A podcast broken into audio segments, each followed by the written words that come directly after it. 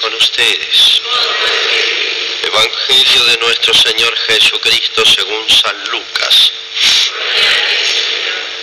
Un sábado Jesús entró a comer en casa de uno de los principales fariseos. Ellos lo observaban atentamente y al notar cómo los invitados buscaban los primeros puestos, les dijo esta parábola.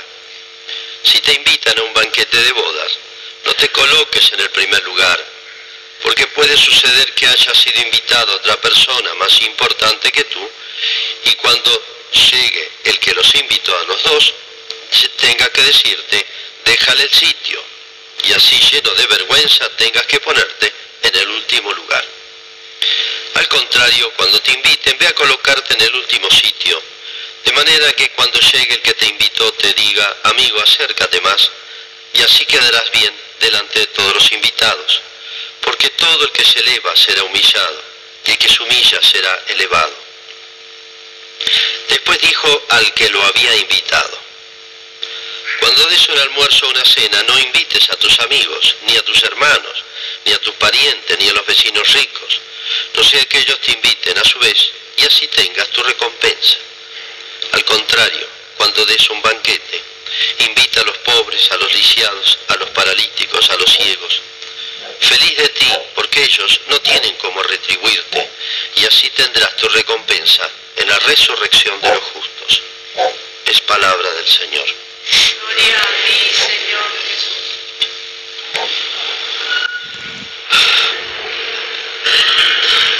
Jesús no perdía oportunidad de, de dejar algo, sembrar algo, de hacer bien por donde pasaba, ¿no?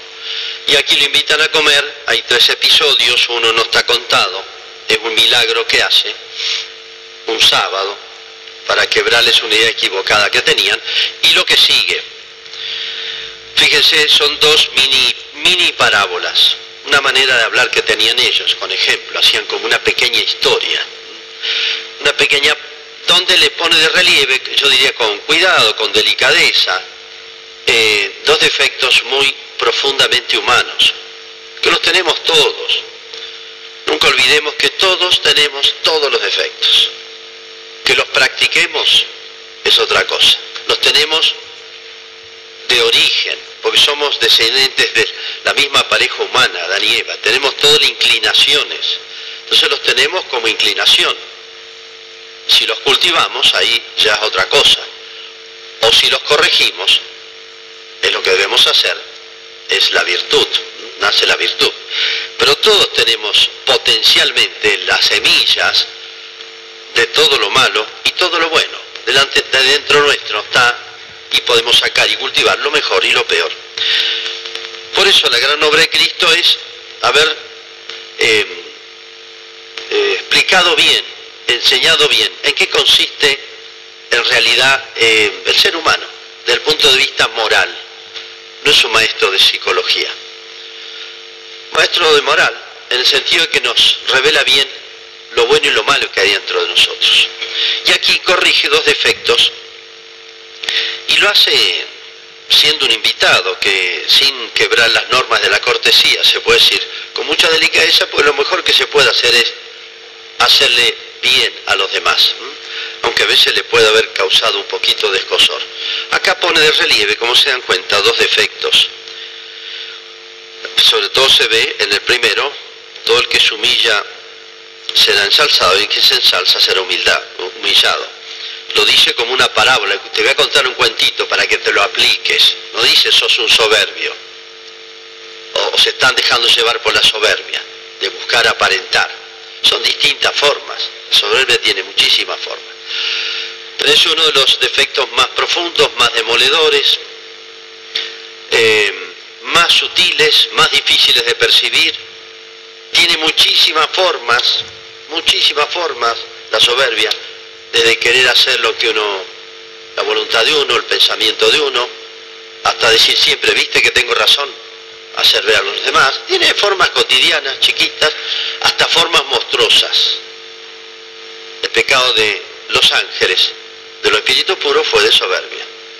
Y la tentación a Adán y Eva, que no había por dónde darle, por dónde agarrarlo a Adán y Eva, porque eran tan íntegros, El diablo sabía, le pegó en la soberbia, lo derrumbó. Eran gigantes, se puede decir. Eran dos santos, usando un término moderno. Y sin embargo, le buscó la vuelta. Si quiebran, si se desobedecen a Dios, van a ser más grandes que Él. Y Dios le han hecho una trampa. Les pone normas como para hacerles sentir su autoridad y oprimirlos. Libérense, serán como dioses. Esa fue la tentación a dos personas súper íntegras, dos santos, ¿eh? eminentes. La soberbia hace estragos porque es disimulada y promete, y promete, pero en realidad es todo vacío. Fíjense que terminó el demonio de ser un ángel y en que terminó la humanidad que nosotros la estamos pagando por el pecado de Adán y Eva. ¿no? Segundo caso, después le habló el jefe al que lo había invitado. Obviamente lo habrá hecho muy en privado. Cuando invites a un banquete, etcétera, se ve que a Cristo lo ha invitado, bueno, ya era famoso Cristo. A todos nos gusta acercarnos a los famosos, sacan una foto, etcétera, bueno, aunque mañana pase su fama. Entonces le dice un consejo, probablemente lo ha hecho muy, muy así personalmente, para no humillarlo en público. Y hace como una especie de metáfora, invita a los ciegos, a los pobres, etcétera, a los paralíticos. Suena raro cómo se hace esto, pero en realidad no está diciéndole literalmente que haga eso, sino no busques el interés. Otro gran defecto humano es buscar el interés. Entonces, lo que aparenta ser caridad, en realidad es intereses propios. Bueno, estos son defectos del ser humano, han existido siempre. Pero hay una diferencia de siglos pasados a este. O sea, el cristianismo en una tarea, la siembra del Evangelio, en una tarea larga que le llevó mil años, mil años, no son cosas de un día para otro, cambió la humanidad. Hay que estudiar bien la historia, está muy deformada o ignorada, pero se ignora la historia porque queda de manifiesto lo que significó el cambio en la historia de la humanidad, la venida de Cristo y el Evangelio. Y han logrado distorsionarla tanto que hoy los, si- los siglos más cristianos, que es el medioevo, suena medieval, suena malo, horrible. Ya es una metáfora, esto es medieval, es un insulto. Lo hemos escuchado estos días, ya lo voy a mencionar. Bueno, esa larga tarea después se fue derrumbando de a poco.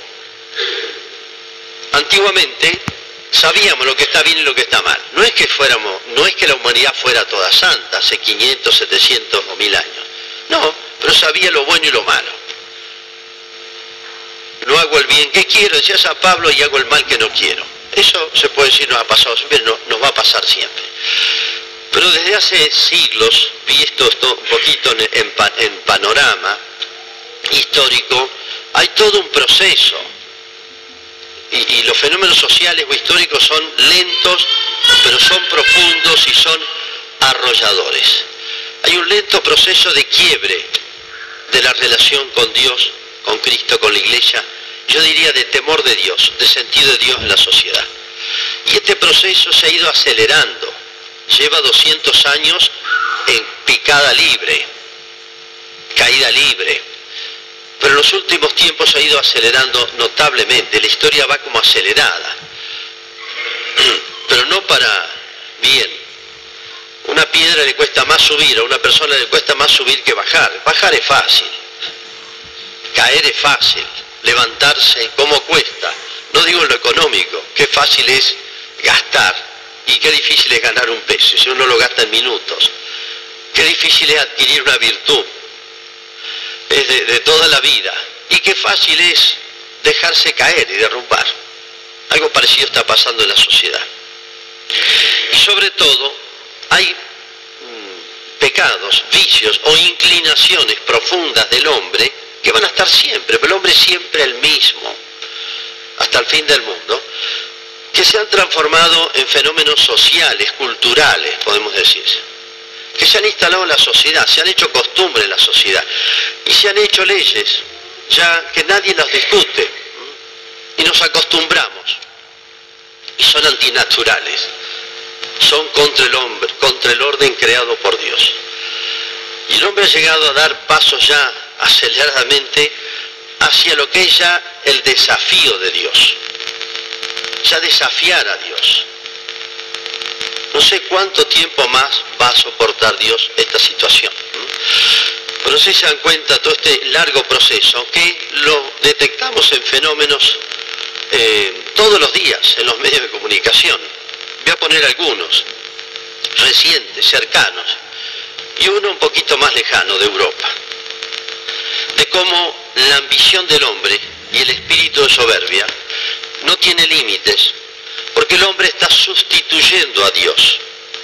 El único creador, el único que pone leyes morales, porque creó el hombre, creó la naturaleza, sabe lo que es lo bueno y lo malo, es Dios, no es el hombre.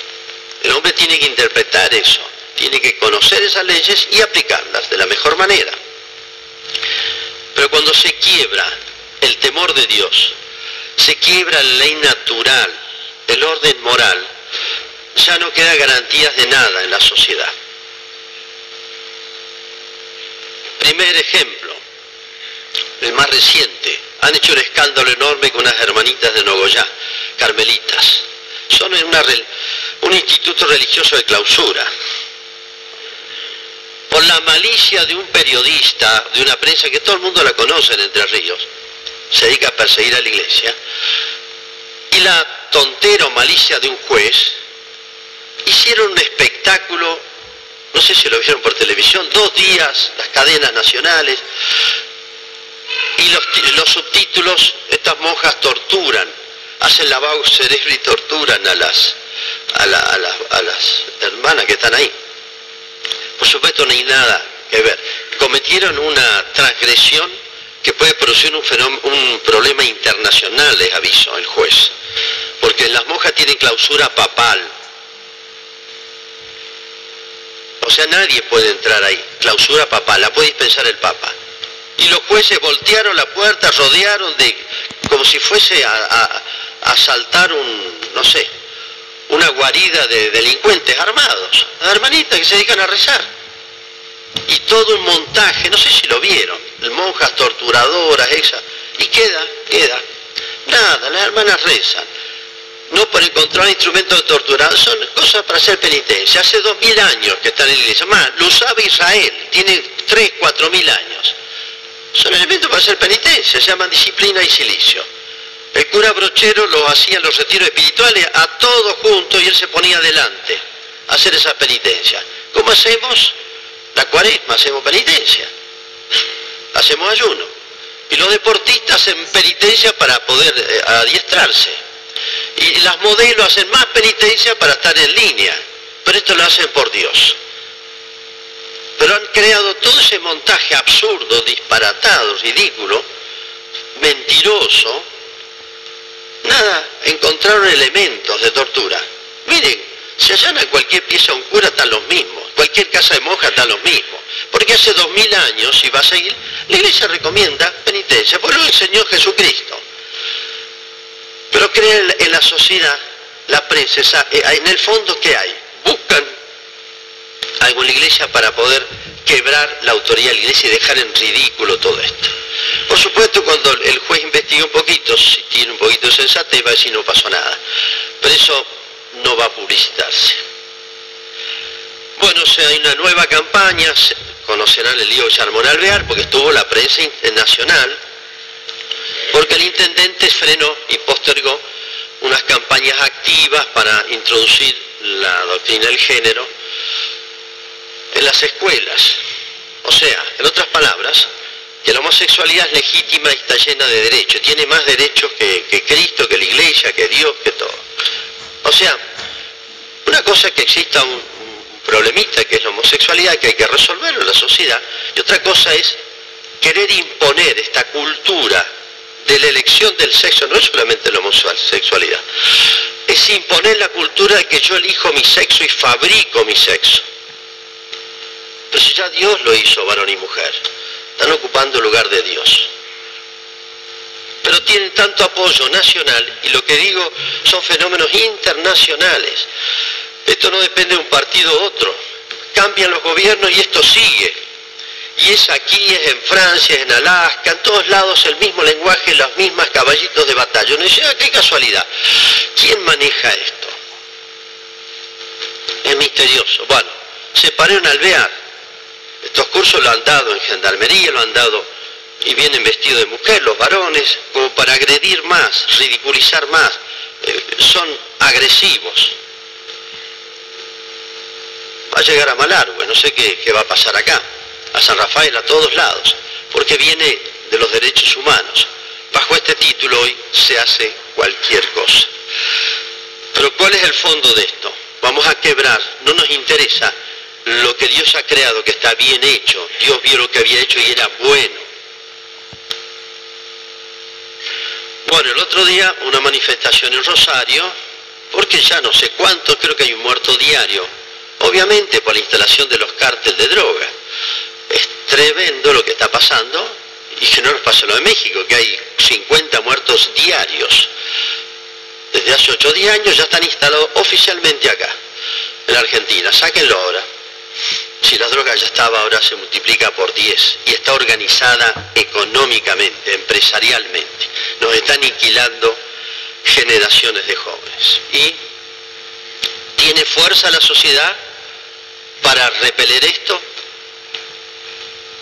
Si ahora los códigos penales, los procedimientos policiales, etcétera, están todos resguardados por los derechos humanos. Los delincuentes tienen más derechos que los inocentes y los que quieren vivir bien. Por eso entran y salen. Porque las universidades enseñan lo que se llama el garantismo. Desde hace años esto. ¿Qué significa el garantismo? No hay delincuente. El delincuente es la sociedad. Entonces el delincuente, el que comete el delito es inocente. Hay que subsidiarlo le cuesta cinco veces al Estado de lo que cuesta mantener una persona normal. Esas son las teorías que se estudian en nuestras universidades en Derecho. Estudienlo, se llama el garantismo. Por eso, el pobre policía no tiene nada que hacer, el juez tampoco. Pero esto es la sociedad que ha aniquilado, ha quitado los mecanismos de defensa de una sociedad sana.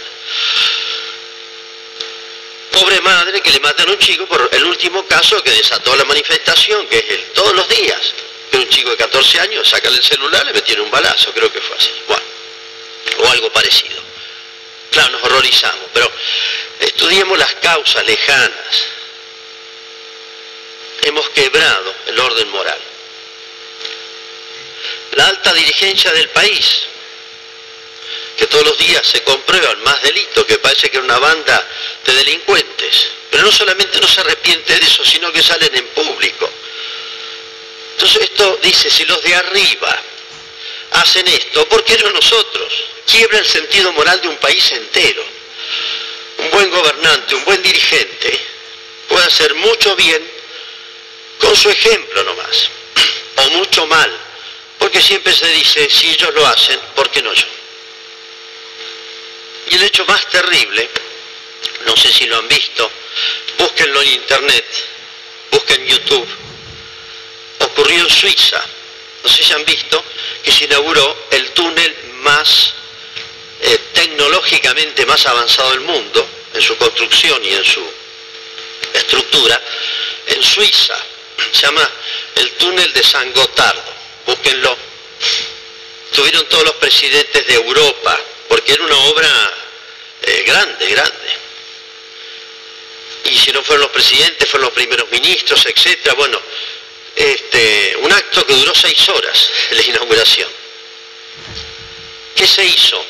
Lo terrible no es el túnel, sino que esta obra tan grande, el, el sumum de la tecnología, creo que son 17 kilómetros, el primero de junio se inauguró.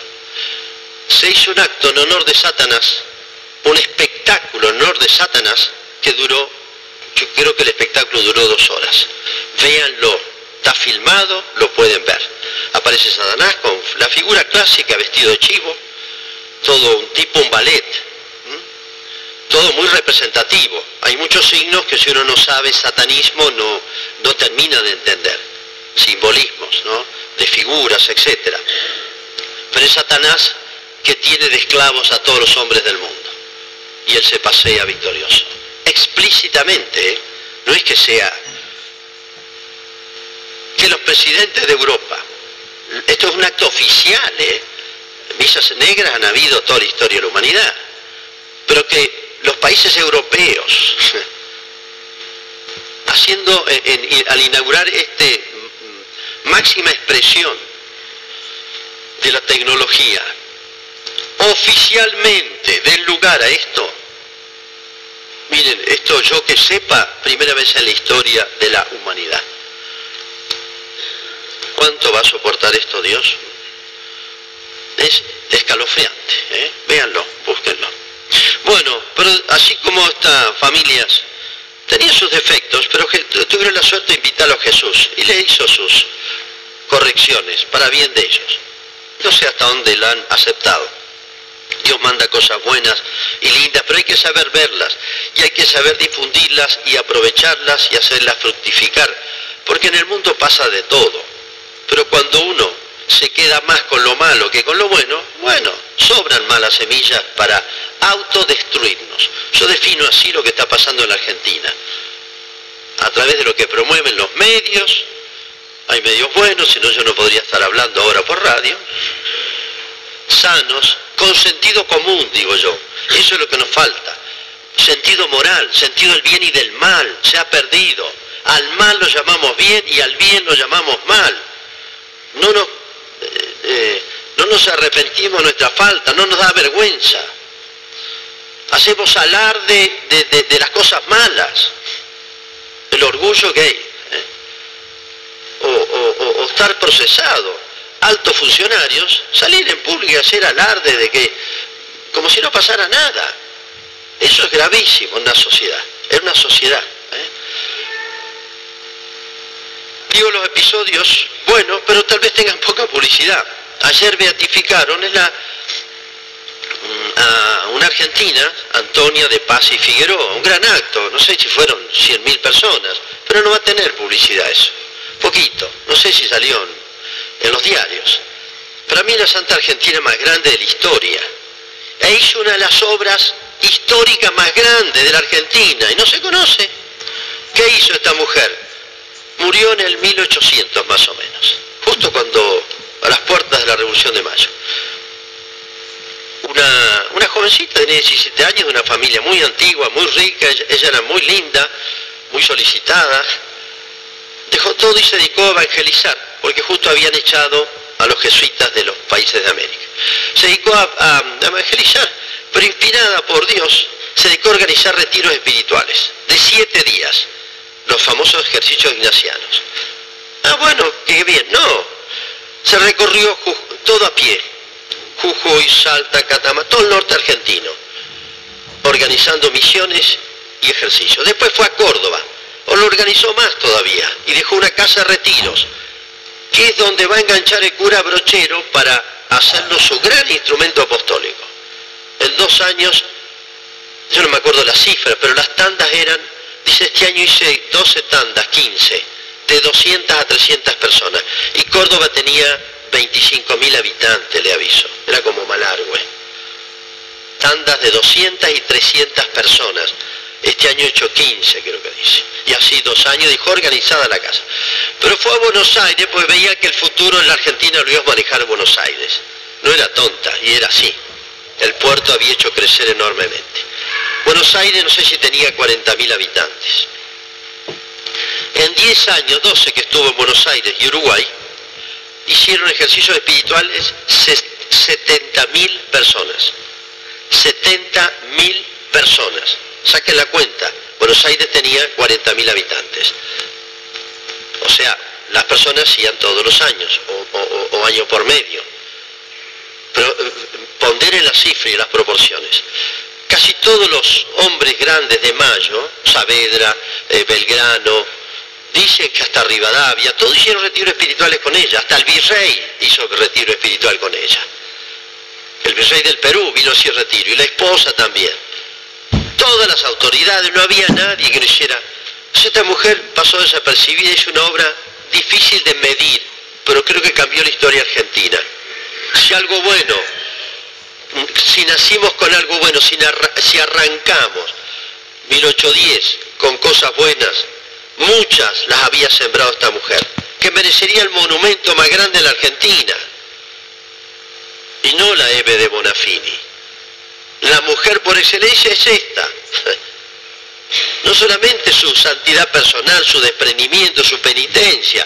Esta hacía mucho más penitencia que, eh, que lo que encontraron las monjitas. Se conocen muchísimos milagros de ella en vida. Y ella profetizó dos cosas en Buenos Aires. Profetizó una inundación muy grande que vino y las invasiones inglesas. Las anunció Antonia de Paz y Figueroa. Ella murió en 1799. Bueno, tiene hechos extraordinarios, realmente. Bueno, una mujer extraordinaria. La beatificaron ayer en Santiago del Estero porque era santiagueña. Santiago del Estero, cuando nace ella, era un pueblito de 5.000 habitantes. Una mujer grandiosa, desconocida en la Argentina. Esto nos mide a nosotros. ¿Por qué? ¿Por qué? Los más grandes hombres los escondemos. ¿Y cuántas veces promovemos gente que habría que esconder o ayudar a cambiar de vida? El otro episodio ya lo conocen. Eh, es la canonización de la Madre Teresa, ya desconocida por todos. Una mujer que buscó esconderse, insignificante, porque hasta físicamente era chiquitita, así, tímida, eh, ni siquiera le gustaba hablar en público y decía cosas geniales. Recibió el Premio Nobel de la Paz, en las Naciones Unidas habló, habló en el Congreso de los Estados Unidos, dejó callado a todos, eh, entrevistó al presidente Reagan y me recuerdo la frase, ¿qué le dijo usted a la Madre Teresa? Le preguntan a Reagan, de Estados Unidos, el país que sheriff de todo el mundo. Y dijo esto él, cuando se está con la Madre Teresa se escucha y no se habla. Para que un presidente como Reagan, de un país que se siente dueño del mundo, diga eso, esto es un milagro de Dios, esto va más allá de lo humano. La Madre Teresa es un milagrazo del siglo XX, tenemos que darnos cuenta de eso. ¿eh? Y que acá tenemos el privilegio de tener las hermanas, pero saquémosle fruto a estos ejemplos vivos que nos deja Dios. Habría muchísimos. Si nuestra patria supiéramos cultivar lo bueno y corregir lo malo y no cambiarle nombre a las cosas. No hacen tortura las hermanas, hacen penitencia por todos los que no hacen penitencia, por nosotros también. Rezan y renuncian a todo por los que no renunciamos a todo, por los que vimos buscando y apegados a las cosas de acá. Habría que hacerle un monumento a las hermanas y no tratarlas como si fuesen unos monstruitos medievales, como las llamaban, estas son medievales del siglo XX que merecen ser procesadas por la justicia. Hay otros que tienen que ser procesados por la justicia y no arman este teatro. Hay clínicas de aborto, hay centros de distribución de la droga, hay miles de lugares para llamar la atención. Bien, una reflexión para que nos demos cuenta a la luz del Evangelio, cómo estamos cambiando las cosas. Y yo insisto en esta palabra que no encuentro otra mejor. La Argentina se está suicidando. La Argentina se está suicidando de a poquito, generación tras generación. Pero bueno, no está todo perdido. Tenemos que preguntarnos qué podemos hacer nosotros y bueno, seguir el camino de Cristo. Se empieza por el corazón del hombre y de cada uno de nosotros. Hacemos nuestra profesión de fe convencidos de que de Dios viene todo bien. Creo